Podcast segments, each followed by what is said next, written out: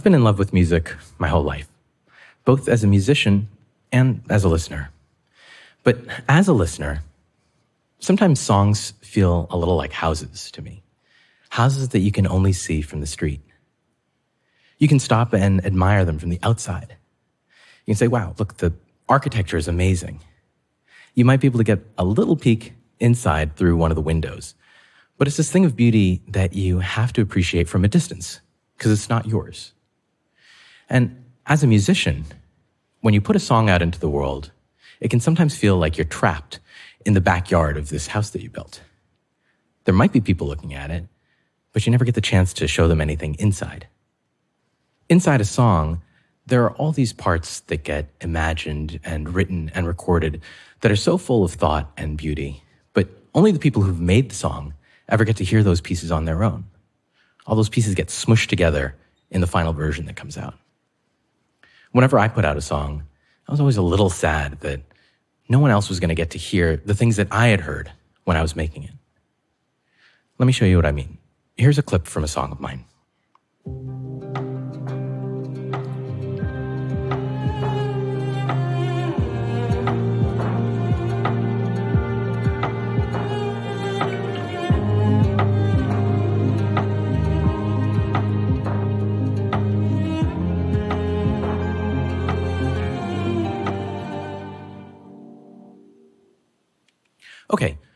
What's your experience when you listen to that? You might like it, maybe, or you might hate it, or you might say, I don't know, dude, it's 20 seconds of a song. What do you want from me? Which is fair.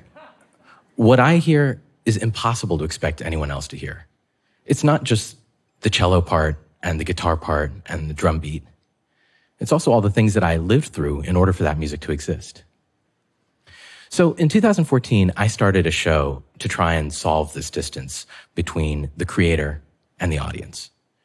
I interviewed musicians about one of their songs and then combined that with the different layers of music that make up that song.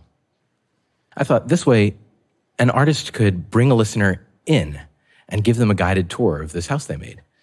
They could point to the foundation and say, this is how the song got started. And then as more and more layers get built on top, eventually the full song gets revealed. The show's called Song Exploder. It's a pod. Thank you. Song Exploder is a podcast, and it's also a TV show that I adapted for Netflix. And over the years, I've gotten to talk to some of the biggest musicians in the world about their work. People like Fleetwood Mac and U2, Lin Manuel Miranda, Alicia Keys, Billie Eilish, The Roots, and Yo Yo Ma, and over 200 others. At first, I was really looking at those isolated pieces of music to do the work of revealing the inside of their respective houses. But as I was having conversations with them about their songs, something happened. I realized that there were rooms to be discovered in the conversations themselves, doors that could be opened. And I started to wonder could I try listening to people the way that I was trying to listen to music? Because when someone tells you something, just like with the song, there can be all these layers within it. There can be all this context that you're missing as the person out on the street, outside of the house. So to get inside, I had to listen for those moments and those clues where there was more to be discovered, where there was something below the surface of what was first presented to me. So I borrowed from my music listening brain. And now when I'm in a conversation, this is what I try to do. Be open to new ideas. Stop multitasking. Let the other person know that you're engaged and do it without taking your focus away from them and turning it onto you. Because of making Song Exploder, I now listen to a much wider range of music than I used to. When I was younger, I used to actually pride myself on my music snobbery. But nowadays, it just feels like I'm potentially cutting myself off from hearing some great ideas. And I think that's a prerequisite when it comes to listening to people too. You have to go into it open minded and curious and ready to learn something new. Also, the instinct to multitask is so hard to turn off, but it's so important that you do it. You know, when you're listening to music these days, most of the time, it's something that we do passively. It's in the background. It's the soundtrack to something else that we're doing. And I hate to say it, but between our phones and our smartwatches and just our own wandering thoughts, it's easy to get distracted, and we tend to listen to other people that way too. But you can't really get immersed if that's the case. Imagine trying to listen to a song while singing a different song in your head. You can't do it, or you can't do it well, and you can't fully appreciate what someone else is saying if you're thinking about something else. I'm also a big believer in the power of nonverbal communication. Like just a simple act of a nod is a way to let the other person know that you're engaged and also invites them to keep going and say more. That kind of intentional, engaged silence makes space for them. Sometimes, though, you do have to actually ask for more. You have to draw them out. If you can ask for what's below the surface of what they just said, you might unlock some door for them and invite them to go through it with you. That also means turning off the instinct to talk about yourself. I used to think that this was actually the best way to show that I was really listening. Someone would tell me something and I'd say, Oh man, you know, that reminds me of this thing that happened to me. And then I would tell a whole story of my own. But it's kind of like listening to half a song and then saying, Oh, you know, this part reminds me of this other song. And then turning that first song off and going and putting on some other song, which is also something I've done. But you can't get deeper if you lose the moment like that. So it's a challenge to your impatience and to your selfishness to be engaged without making it about you.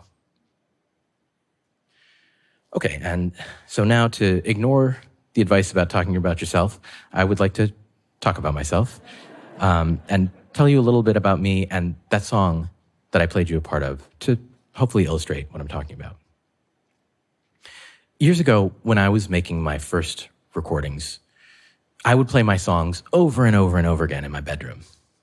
My music career wasn't really something I could talk about with my parents. They were hardworking immigrants whose dream for me had been to become a doctor or a lawyer. Every now and then, I would hear my mom humming one of my songs, just to herself in the kitchen.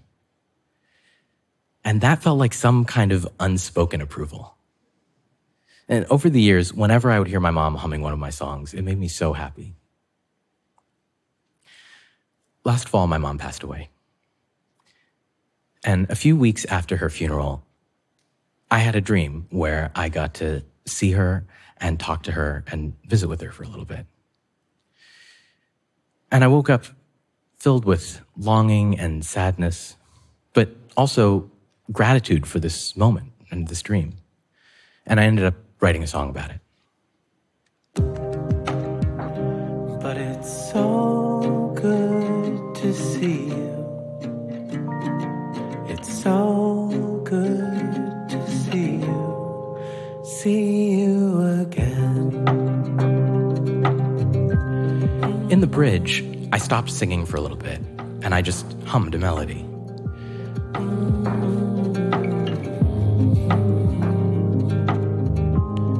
I was thinking about my mom, and I wanted to try and represent her in the music in some way.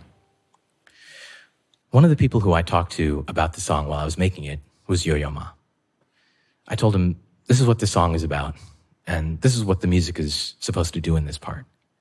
And I asked him, Do you think that the cello could represent my mom's voice? And he listened to everything that I said, and then he played those notes.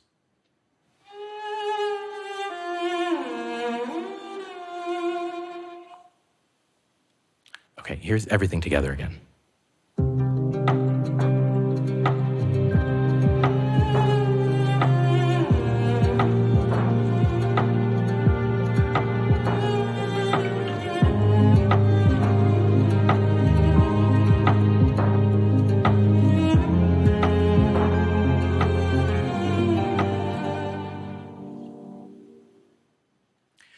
So now, what's your experience when you listen to that? from inside the house. Every conversation has the potential to open up and reveal all the layers and layers within it, all those rooms within rooms. And personally, I hope that I can keep looking for those ways in so I can experience the depth and the richness of someone else's ideas every chance I get to hear them. For now, thanks for listening to mine. Thank you. うん。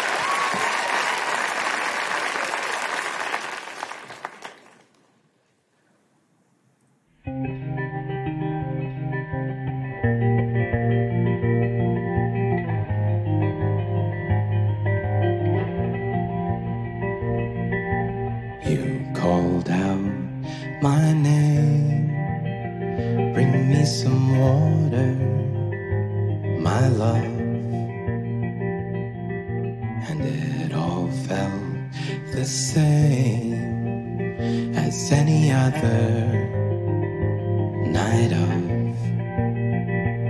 my life. We lived at home back then still feels like home in my sleep.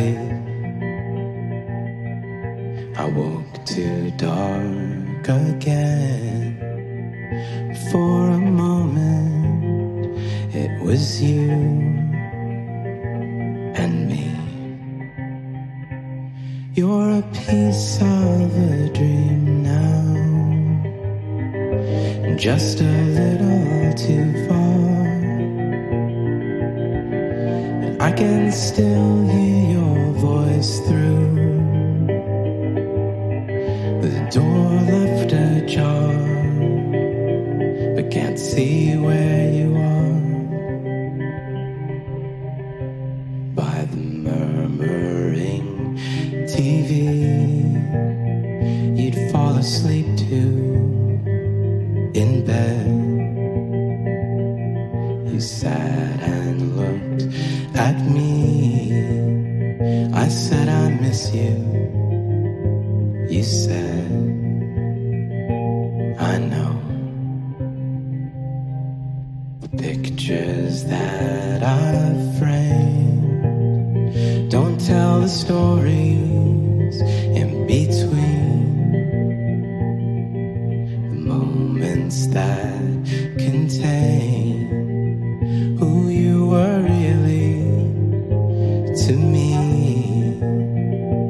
You're a piece of a dream now, just a little too far. And I can still hear your voice through the door left ajar. I guess that's how it is now. The only place you'll appear. We'll have to meet in some shadow between there and here. Between there and here. But it's so good to see you. It's so good to see you. See you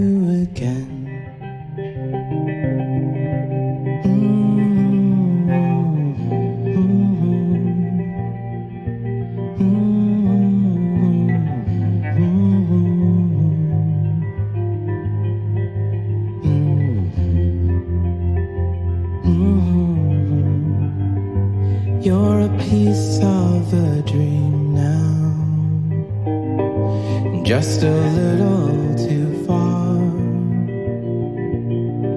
And I can still hear your voice through the door left ajar. And I guess that's how it is now. The only place you'll appear.